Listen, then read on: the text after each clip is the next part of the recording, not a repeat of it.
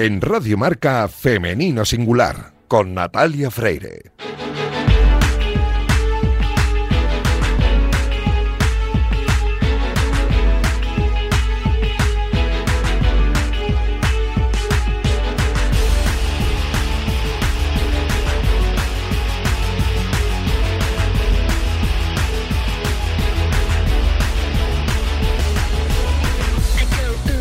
Buenos días y bienvenidos un sábado más a este espacio de radio en el que nos empeñamos en dar visibilidad y voz a las mujeres que hacen que nuestro deporte sea cada vez más grande. Nos encanta ver triunfar a todos nuestros deportistas, ya sean hombres o mujeres, pero permitidnos que en la próxima media hora hablemos solo en femenino singular, que es el nombre de este programa que escucháis ahora mismo en la sintonía de Radio Marca.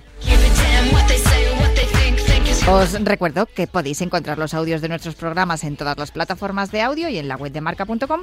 Y a los mandos técnicos me acompaña Daniel López, cantador, que ya está haciendo que todo suene a la perfección. Y este que comenzamos es el programa 241. Y como es costumbre en esta temporada, lo hacemos hablando con Irina Rodríguez sobre el entrenamiento invisible. Arrancamos ya.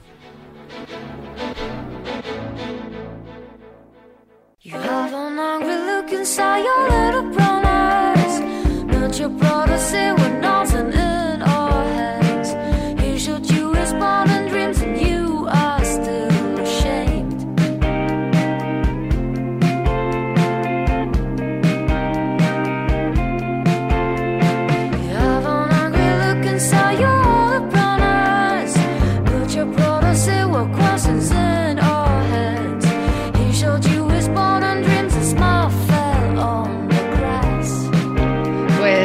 llega el momento, la sección de entrenamiento invisible con Irina Rodríguez y llega el momento pues de, de aprender muchas cosas que estamos aprendiendo eh, de nuestro, nuestro cuerpo, el deporte, cómo podemos aplicar un montón de cosas al rendimiento deportivo, pero sobre todo al de la vida, porque en el fondo lo que hacemos eh, con el deporte es un complementar o reflejar un poco lo que es nuestra vida. Mm, No sé si habéis escuchado alguna vez esta sección, pero empezamos hablando de que somos seres holísticos y yo me lo he aprendido ya, lo tengo súper aprendido. Irina, muy buenas, ¿cómo estás? Muy buenas, ¿qué tal? Y además estoy observándome y estoy poniendo en práctica muchas de las cosas que, que nos estás contando, porque, mm, claro, si, si no conoces, si no tienes el conocimiento ni nadie te ha explicado nada, pues no, no, no le prestas atención y luego tampoco sabes explicar muy bien qué te pasa y por qué te pasa. Pero aquí escuchándote estamos aprendiendo muchísimo. Y, yo estoy observando cada vez más cosas. En la última vez que hablamos, estuvimos hablando del poder mental y mm, eh, creo que saqué en conclusión una cosa importante, porque no sé si te acuerdas que hablamos de Yulimar Rojas, la importancia de respirar, relajarse, pensarlo. También ocurre cuando te tienes que enfrentar a una situación de urgencia y, y no te salen las cosas, lo pruebas, te sale fatal, yo qué sé, mm, tienes que, que descargar algo en el PC, bueno, cualquier cosa, pongo, pongo un ejemplo así de lo más, de lo más doméstico, y, y se, y se te va el tiempo de la sesión y tienes que volver otra vez a empezar y, y cuál es el código y cuál es el usuario y que no sé qué, y al final no te sale nada porque acabas atacado de los nervios y sin embargo paras un momento, respiras y dices, venga, voy a hacerlo, y te sale. Y esto tiene mucho que ver con el poder mental que hablamos el otro día, pero también con la relajación, que es lo que vamos a hablar hoy. Sí, sí, sí, sí, es, todo lo que estás diciendo, está todo ligado. El otro día hablábamos sobre todo el poder mental, que el inconsciente es el que gobierna más todas nuestras acciones y ocupa, pues es casi el 95%, ¿no? Y que, y que está ahí. Eh, ¿Y cómo accedemos a este inconsciente? Pues eh, con técnicas de relajación.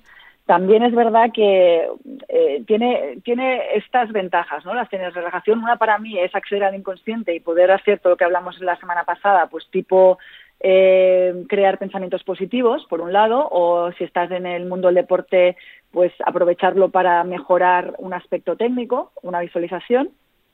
Pero además, estas técnicas de relajación, en, en concreto la que, la que vamos a hablar hoy, pues sirve también para, para resetear y para, para recuperar y para la gente o los deportistas, ¿no? Que no puedes descansar durante el día, porque aquí en, en España somos famosos por la siesta, pero no siempre el ritmo de vida lo podemos hacer Entonces. ¿Siesta eh, qué es eso? Yo no sé lo que es, Irina. No, yo tampoco, yo tampoco. no sé lo que es una siesta.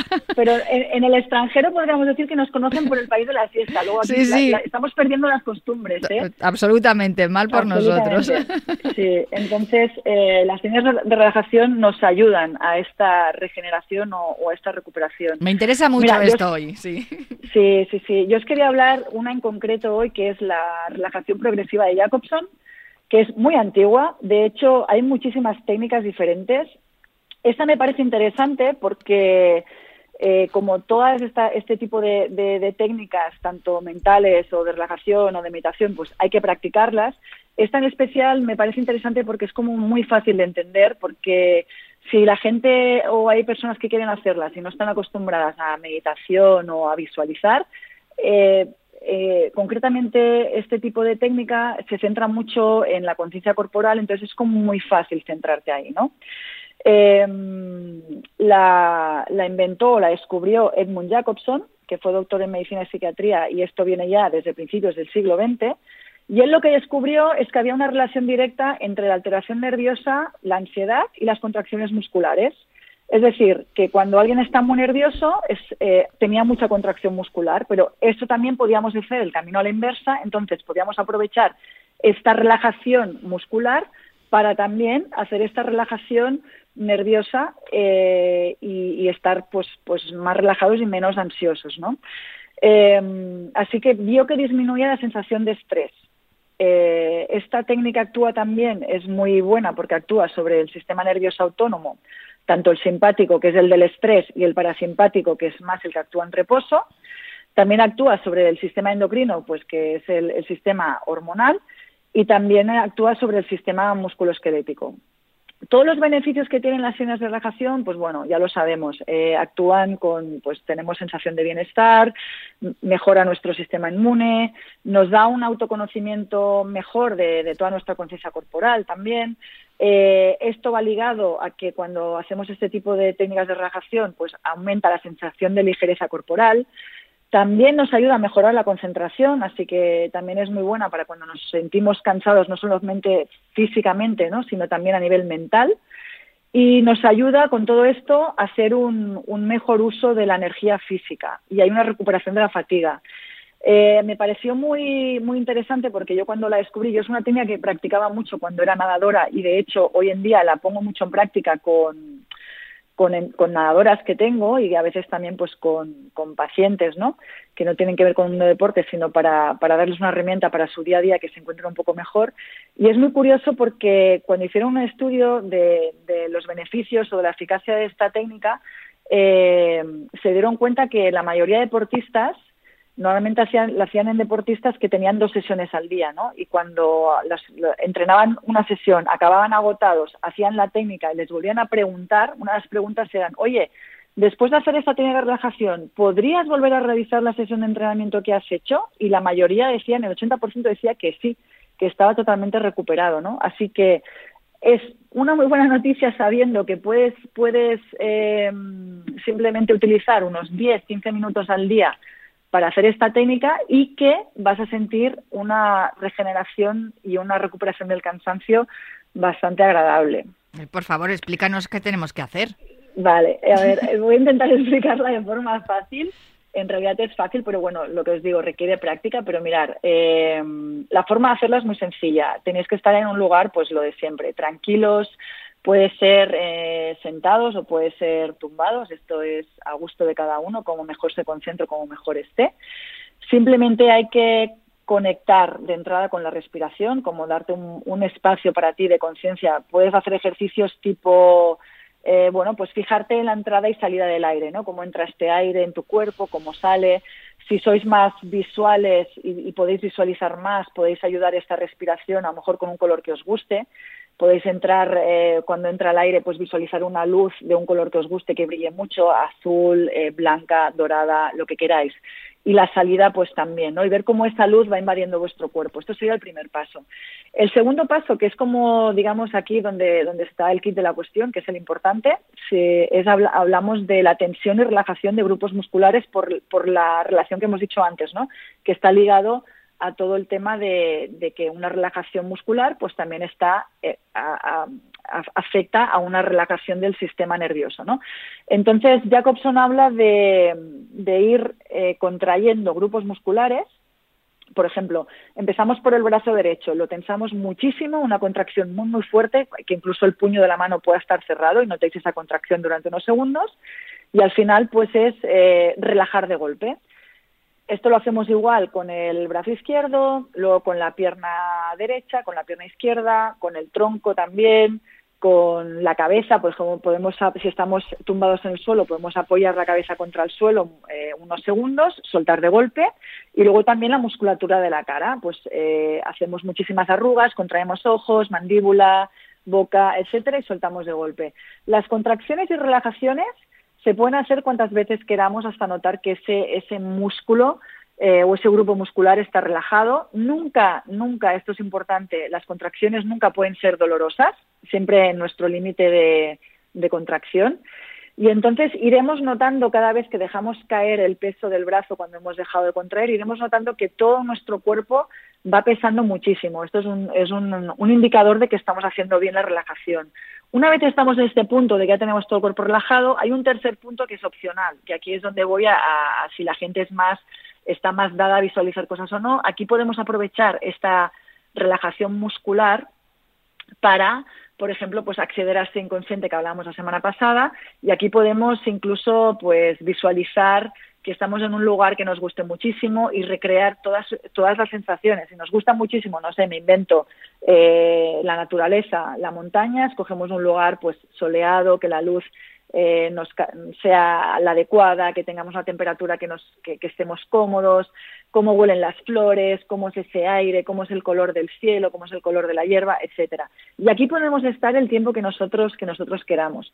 Y una vez eh, veamos que ya está, que, que, hemos, que hemos finalizado, Aquí sí que os recomiendo que volváis un poco a la realidad de forma paulatina, eh, empecéis a mover un poco el cuerpo tranquilamente, si estáis tumbados, pues incorporaros muy suavemente hasta que poco a poco ya pues eh, podáis eh, incorporaros a vuestra rutina rutina normal y eso sería sería la forma de hacerla. Bueno, te estaba escuchando y yo estaba aquí eh, contrayendo el brazo, apretando el puño y soltándolo y me ha pasado una cosa que es que cuando estaba eh, apretando el puño y contrayendo el brazo, mm, estaba conteniendo también la respiración y al soltarlo he hecho y he soltado el aire. No sé si lo estaba haciendo bien o no, pero ha sido absolutamente, eh, me ha salido natural, me ha salido absolutamente orgánico. Y luego, por otro lado, te estaba escuchando también lo de visualizar lo de la montaña y, los lugares al aire libre y tal, y decía, en este mundo tan virtual que necesitamos imágenes y, vídeos todo el rato y, y que son ah, estímulos continuados para el cerebro, qué bueno es poder activarlo desde dentro y no, o sea, que, que, salga la imagen de dentro a fuera y no de fuera adentro, ¿no? Así que bueno, yo eh, he ido tomando nota. Espero que los oyentes también hayan ido tomando nota de esta relajación progresiva de Jacobson, tan interesante que nos has contado hoy. Eh, de todos modos, eh, los que quieran saber más de Irina Rodríguez pueden ver su canal de Twitch que se llama Agua con Hielo TV con, con Ander Mirambel cada semana y, y, se puede seguir aprendiendo de este entrenamiento invisible tan interesante que nos estás, nos estás compartiendo aquí en, en Femenino Singular. Muchísimas gracias, Irina. No sé si te queda algo más por contar.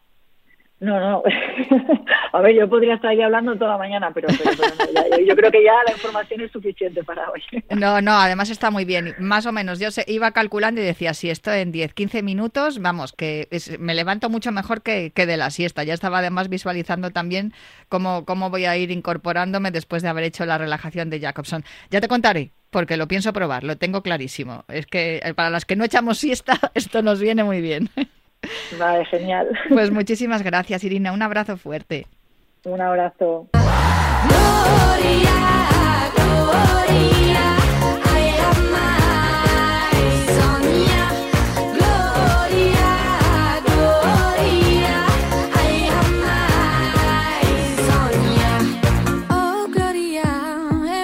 La protagonista de esta semana no es ninguna deportista, pero juega un papel muy importante dentro del mundo del deporte, porque a pesar de su juventud es todo un referente dentro del periodismo, especialmente para muchas mujeres, porque ella fue la primera en narrar a nivel nacional en televisión un partido de primera división masculina un Atleti Sevilla para más señas. Y también narró la participación de la selección española en el Mundial de Fútbol, el Mundial de Francia en 2019.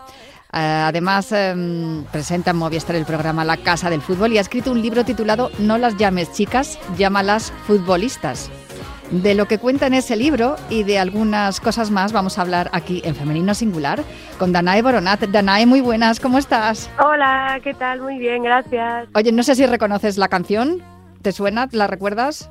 Es la que sonaba en el Mundial precisamente de Francia, es una de las canciones pues que... No me acordaba, no me acordaba. Bueno, pues mira, ya te la he recordado yo. Y, y sí, la verdad es que fue un Mundial muy importante. Eh, yo creo que a nivel mediático, porque mm, fue muy seguido por, por los aficionados y, además creo que se pudo comprobar que, un mundial femenino puede tener pues la, misma audiencia o una audiencia muy cercana a la que tiene un mundial masculino. Eso es, eso es. se demostró que mm, con la cobertura que hizo Gol, si tú le das la misma importancia que a un mundial masculino, si le haces pues una cobertura parecida, ¿no? Programas de previa, programas de post, tienes a tus enviados especiales en el sitio, ¿no? el mundial en este caso en Francia, ¿no? Estaba aquí al lado y cómo no tenías que estar ahí. Bueno, creo que demuestras que cuando tú le das la importancia que, que, le das a otros eh, acontecimientos deportivos, la gente responde. Cuando tú lo tratas, pues le das noticiabilidad, lo tratas bien, lo vendes bien, ¿no? Por así decirlo, pues la gente te lo compra, porque es deporte, porque en realidad creo que pensamos a veces que la gente tiene más estereotipos de los que en realidad tiene, ¿no? Pero aquí de qué es antes el huevo o la gallina, ¿no? Yo creo que interesa, interesa mucho, pero tiene que ser, pues eso, fácil encontrarlo, saber dónde juegan, cuándo juegan, bueno, un poco todo. El, deporte femenino es igual de atractivo que el masculino. Es diferente, pero igual de atractivo. Al que le gusta el deporte le da igual quién es el protagonista. Y eso, de eso estoy convencidísimo. Y estamos hablando de los recursos, la visibilidad, la cobertura mm, y el espacio, ¿no? Que hay que darle, que es algo que todavía y seguimos año y pico después, casi dos años de la firma del convenio de, hmm. la Liga Femenina, eh, seguimos prácticamente en las mismas o incluso peor, tenemos amenaza de huelga además. Eh, bueno, claro. Normal, es que es tremendo, la situación es tremenda porque cuando ya eh, son los responsables políticos, ¿no? Los que prometen, te dicen ya hace casi un año, dicen que se va a profesionalizar la primera división femenina para que pueda realmente consolidarse y a partir de ahí crecer, llegar a más, aficionados, que el espectáculo sea mayor. Para todo eso se requiere una serie de normas, tiene que haber una serie de requisitos que todavía no se dan. ¿Por qué? Porque no hay consenso y porque nadie se está preocupando de que lo haya, ¿no? Eh, y así seguimos. al final las únicas mm, o las principales perjudicadas son las futbolistas, las profesionales de esto, porque ya son profesionales, pero a un nivel muy, muy pírrico, diría yo. Precario. Muy precario, claro. Y entonces seguimos eh, con las buenas palabras todavía y sin los hechos, ¿no? Nos quedamos todavía, estamos en la fase del postureo. Yo no me canso de, denunciarlo, ¿no? De decir que muchos se llenan la boca, pero después cuando hay que actuar, cuando hay que poner dinero, cuando hay que, mm, pues eso, llevar a cabo todo eso que dices, pues eso ya cuesta mucho más y se está viendo, pues todavía, principalmente en eso, en la que la falta de consenso y de, de, tirar para adelante esta liga profesional, que es el, el paso básico para que esto crezca. En ocasiones hay gente que mm, discute que se reclamen estos derechos que, porque se confunde con eso de que es que no pueden ganar las futbolistas lo mismo que los futbolistas porque no lo generan. es que no, va por ahí, no, va por ahí la reclamación, no, no, tiene nada que ver con eso. Es que justamente estamos empezando a conseguir que en España una mujer que se dedica al fútbol pueda vivir dignamente del fútbol. Por tanto, pensar en ser millonarias como ellos es algo que está años luz, ¿no? Ojalá esté cerca, ¿eh? O sea, si algún día hay capacidad para ello, ojalá. Pero no, no estamos hablando de eso, ¿no? Sino que estamos hablando de condiciones dignas de trabajadoras como cualquier otra, como la que se dedica a cualquier otra profesión, pues que en España las mujeres que quieran dedicarse al fútbol puedan hacerlo y tengan unos normas, un, pues es un convenio colectivo, una serie de cosas que hay que cumplir y que eso se consiguió hace muy poco, pero que, todavía tiene mucho margen de mejora, ¿no? Y mucho recorrido por, por hacer. Parecía que habíamos acelerado, ¿no? Y en España a mí todos me decían, oye, pero está muy bien, está avanzado mucho el fútbol femenino en España. Entonces tú dices, hombre, que haya avanzado en los últimos cinco años mucho más que en los 30 anteriores, no significa que hayas avanzado mucho. Significa que antes estabas completamente mm, parado, ¿no? Y, y, sin, y, no se apostaba en absoluto. Pero estos avances de los últimos años, ahora mismo hay un frenazo que yo creo que es, que es grave y que es preocupante. Este tipo de opiniones que tenemos que escuchar de vez en cuando, no sé si fueron una de las razones por las cuales decidiste escribir tu libro, no las llames chicas, llámalas futbolistas del maltrato al reconocimiento, la lucha por la igualdad en el fútbol. Eh, porque desde luego tenías que explicarlo, ¿no? Donde se explica muy bien todo esto. Bueno, porque yo creo que es muy necesario saber de, de dónde vienes, ¿no? Eh, conocer un poco la historia de, de, este deporte, de, porque a mí mi punto de partida a veces, a partir del libro, me han dicho muchas mujeres deportistas que no se dedican al fútbol, me han dicho, pero es que esto pasa en todos los deportes, incluso más. Digo, claro, evidentemente, e, esto afecta a todo el deporte femenino, pero yo me fijo en el fútbol porque el fútbol es el deporte en España más seguido, el deporte que tiene más licencias, es el deporte que paraliza al país, ¿no? Cuando hay, cuando hay un acontecimiento importante y para mí ese es la, la, el hecho que me hace pensar cómo puede ser tan distinta una realidad de un deporte, ¿no? de un negocio cuando lo practican hombres o cuando lo practican mujeres. Entonces yo me pongo a investigar, a hablar con las veteranas, con las que ya hace 30 años en España sí jugaban al fútbol y fueron a la Eurocopa del año 96 y empiezo a saber cómo eran sus condiciones, qué sufrían, qué vivían, cuál era su día a día. Entonces eso es lo que explico un poco en el libro, porque tú no puedes analizar, la, hacer la foto ahora de la realidad sin saber eh, qué que me ha pasado en los últimos años, ¿no? Porque una cosa muy recurrente y muy, muy injusta es que ahora el aficionado del fútbol se pone a ver un partido de fútbol femenino y dice, ¡buah! Esto es aburrido, esto es lento, esto es tal, esto no me gusta, ¿no? Entonces, claro, para juzgar algo, para, sobre todo porque lo comparan con el masculino, ¿no? Tú tienes que saber cuál es la realidad de, eso, ¿no? De eso que estás viendo. Entonces, el libro intenta eso, a través de ellas, explicar cómo hemos avanzado, qué es lo que se ha Em, bueno, lo que han pasado, lo que han vivido en los últimos años, cómo estamos ahora y cómo se puede avanzar de forma más, pues no sé, yo diría más justa, más, más adecuada a los tiempos que vivimos al final, ¿no? Porque esto va un poco de la mano con una sociedad mucho más eh, consciente de los derechos eh, sociales eh, de los trabajadores, de las mujeres, movimiento feminista, pues un poco con todo esto, ¿no? La sociedad lo demanda. Entonces, lo lógico es que los clubes, las federaciones, los políticos se pongan las pilas. Dana, eh, como a mitad del libro hay una bomba de relojería que estalla y se convierte además en un reportaje estupendo que podemos ver en Informe Plus, que, se llama Romper el silencio en la lucha de las futbolistas de la selección. Yo cuando empecé ese capítulo dije, pero Virgen Santa, em, algo sabíamos, porque yo recordaba el motín de Barajas a la vuelta del Mundial de 2015, sabíamos que algo estaba ocurriendo, habíamos escuchado a futbolistas con, con que son referentes, ¿no? Como Sonia Bermúdez, Vero Oquete, Jennifer Hermoso. Mm, el documental se puede ver en Informe Plus, Romper el silencio, la lucha de las futbolistas, gira en torno a ese capítulo de tu libro. Sí, pues el capítulo en el que, bueno, em, yo, a través de las jugadoras se explica lo que han sufrido durante casi 30 años en la selección española con la figura de, del seleccionador que se mantuvo en el cargo 28 años, que es Ignacio Quereda. Yo sé que la gente que, que se dedicaba, los pocos periodistas que seguían la actualidad del fútbol femenino, sí sabían de, de esa realidad, pero yo creo que nunca se denunció, sinceramente. Creo que hasta que las jugadoras en 2015 explotan, vuelven del Mundial de Canadá, donde fracasan, ¿no? donde no pueden casi ni competir y, ellas lo denuncian, pues ahí sí se da a conocer la historia porque lo denuncian a la prensa y la prensa se hace eco, pero creo que nunca se nadie rascó y se explicó los motivos en profundidad de por qué esas jugadoras estallan y dicen basta ya, no soportamos más esta situación, creemos que necesitamos un cambio y eso lo, lo, representaba la figura de Quereda, ¿no? Pero iba más allá de él. Era un sistema que estaba podrido y que había permitido los abusos, sobre todo psicológicos, hacia un grupo de jugadoras de élite, porque al final la selección española es un equipo de élite. Vas a representar a tu país en los principales acontecimientos deportivos, Eurocopas, mundiales. Entonces, para mí que se consintiera eso dentro de la federación, ¿no? bueno, por parte de la prensa que conocía esa realidad, pues, pues es muy grave, ¿no? Y creo que nunca es tarde para denunciarlo y para explicarlo, porque probablemente todavía siga ocurriendo, aunque en menor medida, situaciones como esa, en clubes y en, bueno, pues en federaciones y, a otros niveles, ¿no?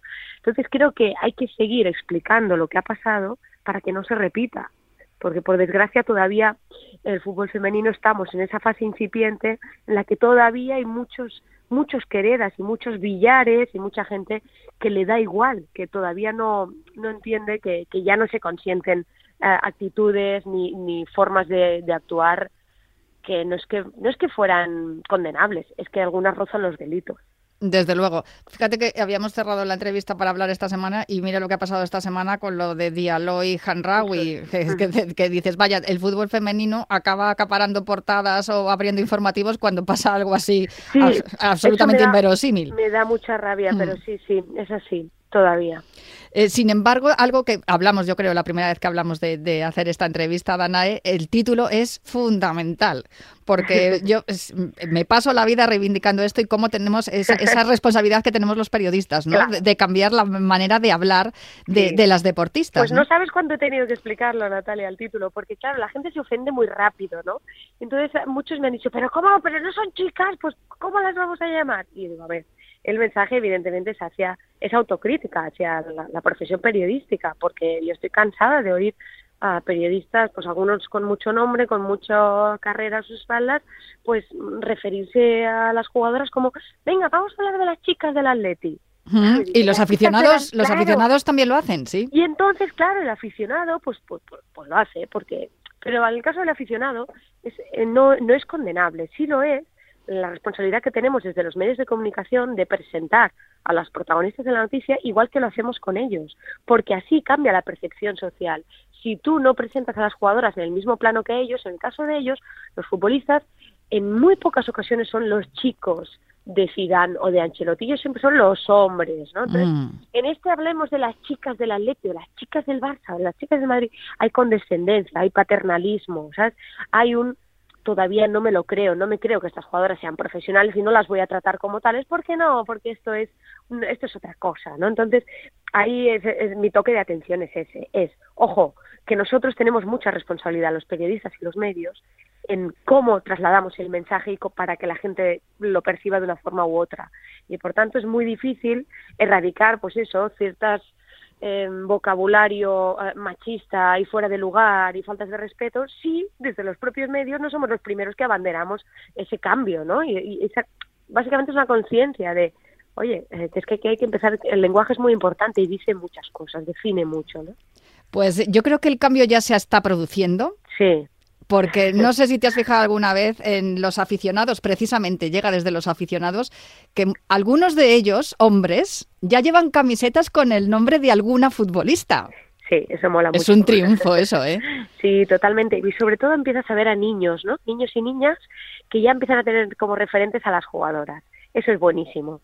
Porque, claro, nosotras, yo no pude tener como referente, yo tengo referentes todos masculinos. Mm del deporte, ¿no? O sobre todo del fútbol.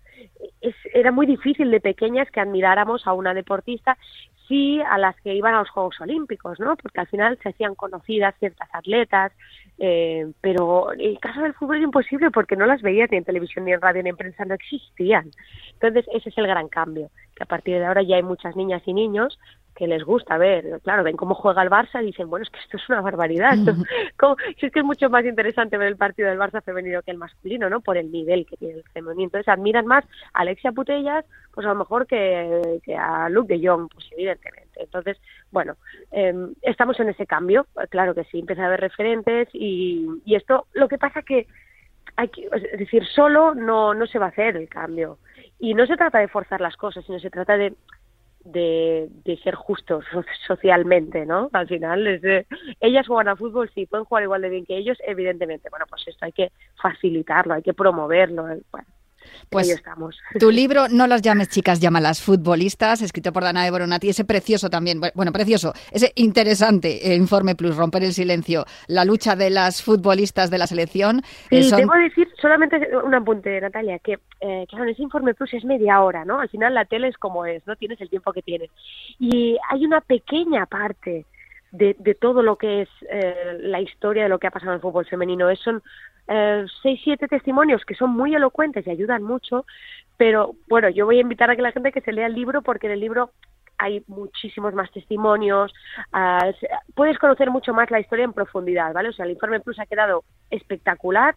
Creo que el que quiere hacerse una idea, empieza a hacerse la idea con este informe Plus, ya te, ya te la haces, pero si quieres más informaciones, ostras, seguir conociendo, pues creo, no es, de verdad que no es publicidad, es simplemente que el libro, pues eh, al final es un trabajo de un año, pues abordo con mucha más profundidad, con muchos más testimonios, todo lo que ha pasado y lo que han vivido las futbolistas en España. Un libro interesantísimo, además muy eh, clarificador. Muchísimas gracias, Danae, por hablar conmigo aquí esta mañana en Femenino Singular y muchísimas felicidades por ese libro. No las llames chicas, llama a las futbolistas. Un abrazo muy fuerte. Un beso. Y hasta aquí Femenino Singular. Os espero el próximo sábado para seguir hablando aquí en la sintonía de Radio Marca.